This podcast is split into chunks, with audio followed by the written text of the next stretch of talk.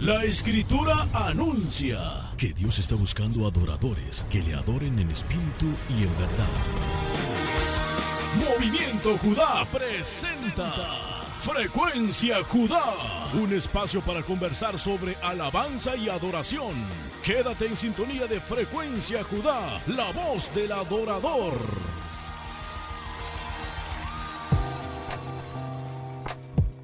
En nuestros episodios anteriores conversamos que nuestra razón primaria de existencia es dar gloria a Dios y a la luz de la Escritura procuramos definir qué es la adoración y lo que la Biblia muestra como modelo.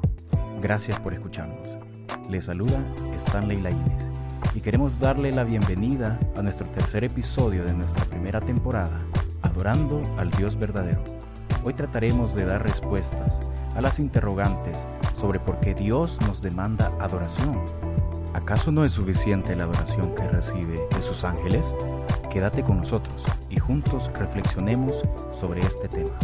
¿Por qué adorar a quien no necesita de mi adoración? En la voz de Mario Llanos. Ahora que hemos establecido que Dios es el centro de la adoración y que cada uno de nosotros fuimos creados para adorarle a Él, es necesario que avancemos en nuestro estudio atendiendo las preguntas, ¿por qué Dios busca que el ser humano le rinda gloria? ¿Acaso necesita que le adoremos? Comencemos pues por el argumento escritural que dará base a nuestra reflexión. La Biblia nos enseña claramente que Dios es autosuficiente. Basta con recordar las palabras del apóstol Pablo debatiendo con los filósofos epicúreos y estoicos en Hechos 17, versículo 24 y 25, cuando él afirma, el Dios que hizo el mundo y todas las cosas que en él hay, siendo Señor del cielo y de la tierra, no habita en templos hechos por manos humanas, ni es honrado por manos de hombres, como si necesitase de algo, pues Él es quien da a todos vida y aliento y todas las cosas. Es definitivo, Dios no necesita de nada ni de nadie, Él es completo en sí mismo. ¿Necesita entonces de nuestra adoración? La respuesta es no, o como dijera Pablo, de ninguna manera. Al tratar de responder a esta pregunta, nos encontramos frente a un dilema de lógica pura. Si Dios en verdad no necesita de mi adoración, ¿por qué en los salmos hay tantas referencias a llevarnos a adorarle? Y ciertamente no solamente en los salmos somos exhortados a rendir alabanza y adoración. En gran parte de la escritura hallamos esta demanda de vivir vidas que adoren. En primer lugar, debemos decir que Dios demanda de nuestra adoración porque Él desea hacernos un bien. Pero, ¿cómo puede ser posible esto? Tal vez las palabras de C.S. Lewis, uno de los más grandes apologetas del siglo pasado, nos ayuden a dar más luz a este tema. Él afirmaba, encontré que la demanda en los salmos de adorar a Dios era una gran piedra de tropiezo para mí. Me parecía que mostraba a Dios como una mujer vana que busca alardes. Esto porque pensaba que la adoración era simplemente el acto de dar cumplidos u honor a otro. No me daba cuenta que cuando disfrutamos de algo, espontáneamente damos alabanza. El mundo siempre está alabando. El lector alaba a su poeta favorito. El vacacionista los paisajes que visita. Los fanáticos a sus mejores equipos deportivos. Yo me estaba negando con respecto a Dios lo que hacemos normalmente con todas las cosas. ¿Qué reflejan estas palabras de Luis?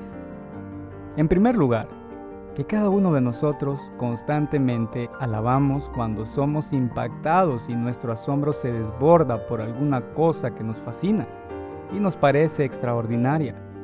Expresamos nuestra admiración, le damos un valor. Eso es alabanza. Pero prestemos atención a este hecho.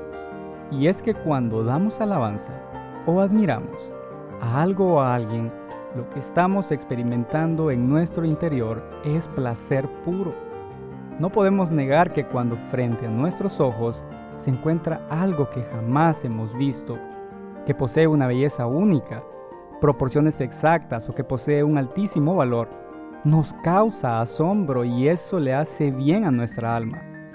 Esto es exactamente lo que observamos en la declaración del Salmo 9 en sus dos primeros versos. Te alabaré, oh Jehová, con todo mi corazón, cantaré todas tus maravillas. Me alegraré y me regocijaré en ti, cantaré a tu nombre, oh Altísimo. Podemos notar que hay una ecuación en este salmo y en todos los que se refieren a alabar a Dios, y es la siguiente. Adoración es igual a gozo. No puede haber adoración sin que se produzca regocijo, alegría o placer. Y ese gozo proviene de comprender y conocer al Dios Altísimo, el objeto de nuestra adoración. Aquí comenzamos a entender por qué Dios quiere que le adoremos y podemos responder con propiedad que, más que procurar nuestra adoración, Él quiere compartir ese regalo de darse a nosotros, que le conozcamos y nos gocemos al admirar la infinitud de sus atributos. El que Dios nos demande adoración es un acto de misericordia, de bondad y de gracia. Deberíamos sentirnos extremadamente bendecidos ante tal verdad. Nunca en esta vida podremos entender tal misterio. ¿Por qué un Dios santo, autosuficiente, quien recibe gloria de miríadas de ángeles en el cielo, se compadece de seres mortales, pecadores e insignificantes para invitarlos a que le adoren? El pastor Mike Bickle, autor del libro Conforme al Corazón de Dios, explica que él es un amante del placer y esa es la razón por la cual decidió iniciar el Ministerio Casa de Oración Internacional, el cual tiene como propósito adorar e interceder 24 horas diarias. Él hace notar que no hay mayor placer que el de adorar a Dios, lograr conocer las emociones de Dios y adorarlo en la intimidad. En segundo lugar, nosotros le debemos adoración a Dios por lo que Él es, santo, Rey de Reyes, único en su naturaleza, diferente de su creación, sin comparación alguna.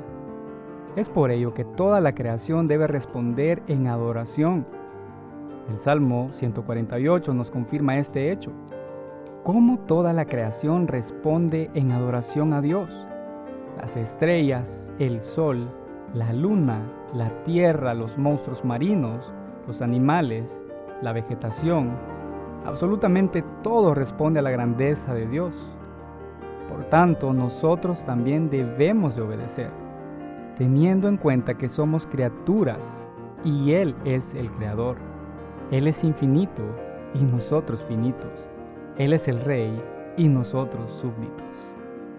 Al comprender esta verdad, le adoraremos por obediencia ya que Él la merece. Si Dios en su palabra nos llama a adorar, pues obedecemos y adoramos. Si Jesús mismo nos da el ejemplo de una vida que glorifica al Padre, no deberíamos cuestionar el hacerlo en actitud de sumisión, entendiendo que Él es el Señor de nuestras vidas. Otra de las razones que responden a la pregunta, ¿por qué debemos adorar a alguien que no necesita de nuestra adoración? es la siguiente y la encontramos a la luz de la verdad del Salmo 22.3, donde gran parte involucra a David, profundamente angustiado y sintiéndose rechazado por el Señor, recordando tiempos pasados cuando fue rescatado e implorando ayuda a Dios. David dice en esencia, eres santo y sin embargo te sientes tan lejos. Pero nuestros antepasados te alabaron y confiaron en ti y tú los libraste. Así que haré lo mismo. David está hablando con confianza. Seguro que Dios escuchará sus alabanzas y lo librará a pesar de que él es un gusano y no un hombre, según lo expresa el versículo 6. El salmo está escrito para el director de música. En este recordatorio de que realmente Dios habita en la alabanza de su pueblo, se cree que David se recuerda a sí mismo que debe alabar a Dios en todas las circunstancias incluso cuando las cosas parezcan desesperadas. Podemos decir entonces, en tercer lugar, que Dios nos llama a adorarle para probar nuestra confianza en Él y mostrarnos su misericordia en medio de la prueba y traernos a la mente todo lo que Dios ha hecho por nosotros en el pasado. y la certeza que Él seguirá obrando a nuestro favor, a pesar de nuestra condición. Y eso sucede mientras le alabamos. Por tanto, podemos resumir que la demanda de darle adoración a Dios es que encontremos plenitud de gozo al contemplarlo, que le obedezcamos rindiéndole adoración por lo que Él es y que en medio de los momentos adversos depositemos nuestra fe en su persona, confiando que Él obrará en su santa voluntad para su propia gloria y para el bien de sus hijos. Ahora bien, no podemos negar que la adoración que le damos a Dios trae consigo beneficios, pero no debemos procurarlos como un fin en nuestras vidas. No deberíamos buscar beneficios en la experiencia de adorar o encontrar en la música la estimulación de mis emociones únicamente. Como alguien dijo, debemos de ocuparnos de Dios mismo y de su naturaleza cuando adoramos, de deleitarnos en Él y nada más que en su persona. El propósito fundamental de Dios al invitarnos a que le adoremos es el de revelársenos y que podamos conocerle, apreciarle en toda su grandeza para que podamos tener una relación con Él por medio de su Hijo que nuestros motivos al cantarle y adorarle como congregación puedan centrarse en Dios y como resultado de contemplarle en su misericordia, nosotros podamos encontrar plenitud, vivir una vida de obediencia en adoración y ser agradecidos. Gracias por haber sintonizado Frecuencia Judá. En esta ocasión hemos reflexionado en la verdad de que tenemos a un Dios autosuficiente el cual nos muestra su carácter, santo, misericordioso y de gracia, al hacernos partícipes para que le adoremos. Te invitamos a que puedas acompañarnos la próxima semana, en la que hablaremos sobre la relación que existe entre la adoración y la teología, y qué tan importante es que la iglesia tenga una comprensión adecuada. No olvides seguirnos en nuestras redes sociales. Puedes buscarnos en Facebook e Instagram como arroba Movimiento Judá y escuchar nuestros podcasts cada semana mediante YouTube y Spotify. Somos Movimiento Judá, proclamando el mensaje Jesús único digno de alabanza y adoración. Gracias por sintonizar Frecuencia Judá, la voz del adorador. Escucha un nuevo episodio cada lunes. Frecuencia Judá es una producción de Movimiento Judá, proclamando que Jesús es el único digno de alabanza y adoración.